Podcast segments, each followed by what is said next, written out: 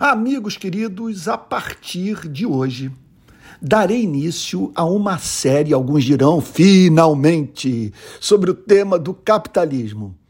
O meu objetivo, conforme disse anteriormente, é preparar os cristãos para o debate político nesse complicadíssimo ano de eleição.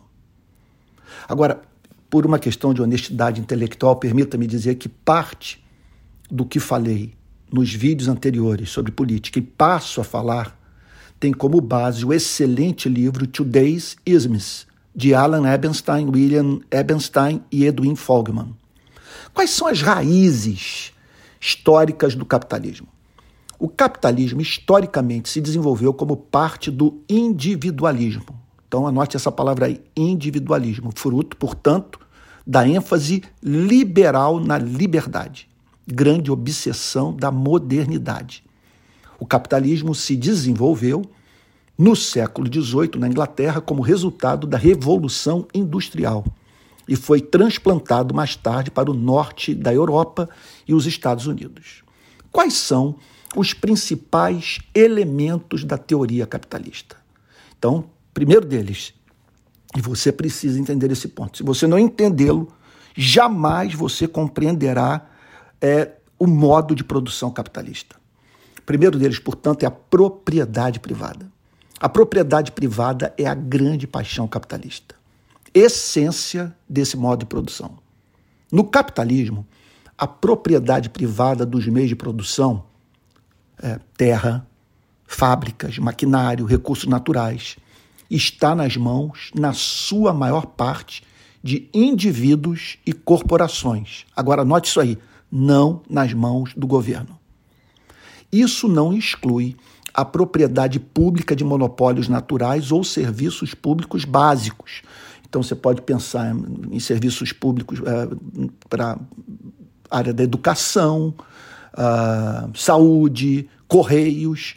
Mas veja, tais casos são a exceção no modo capitalista, não a regra a promoção capitalista da propriedade privada é primordialmente baseada em duas considerações. Vamos agora tentar entender o porquê dessa obsessão com a propriedade privada. Primeiro, a propriedade produtiva representa poder sobre a vida de outras pessoas. Do ponto de vista capitalista, é melhor que esse poder seja difundido entre muitos donos de propriedades do que concentrado nas mãos do Estado.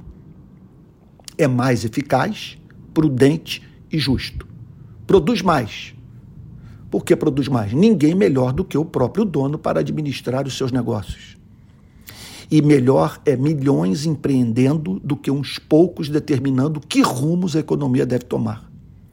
Então, outro ponto retira das mãos de uns poucos o poder de determinar para a vida do todo da sociedade a forma de produzir riqueza e permite a cada cidadão colher os frutos do seu trabalho a partir da liberdade de empreender mediante a utilização dos seus talentos. Olha, eu esse para mim é o lado luminoso do capitalismo. E e não vejo incompatibilidade entre esses elementos da teoria capitalista, da sua ênfase na propriedade privada e o cristianismo. É claro que como essa forma é gerida, sabe, é, aí é outra história.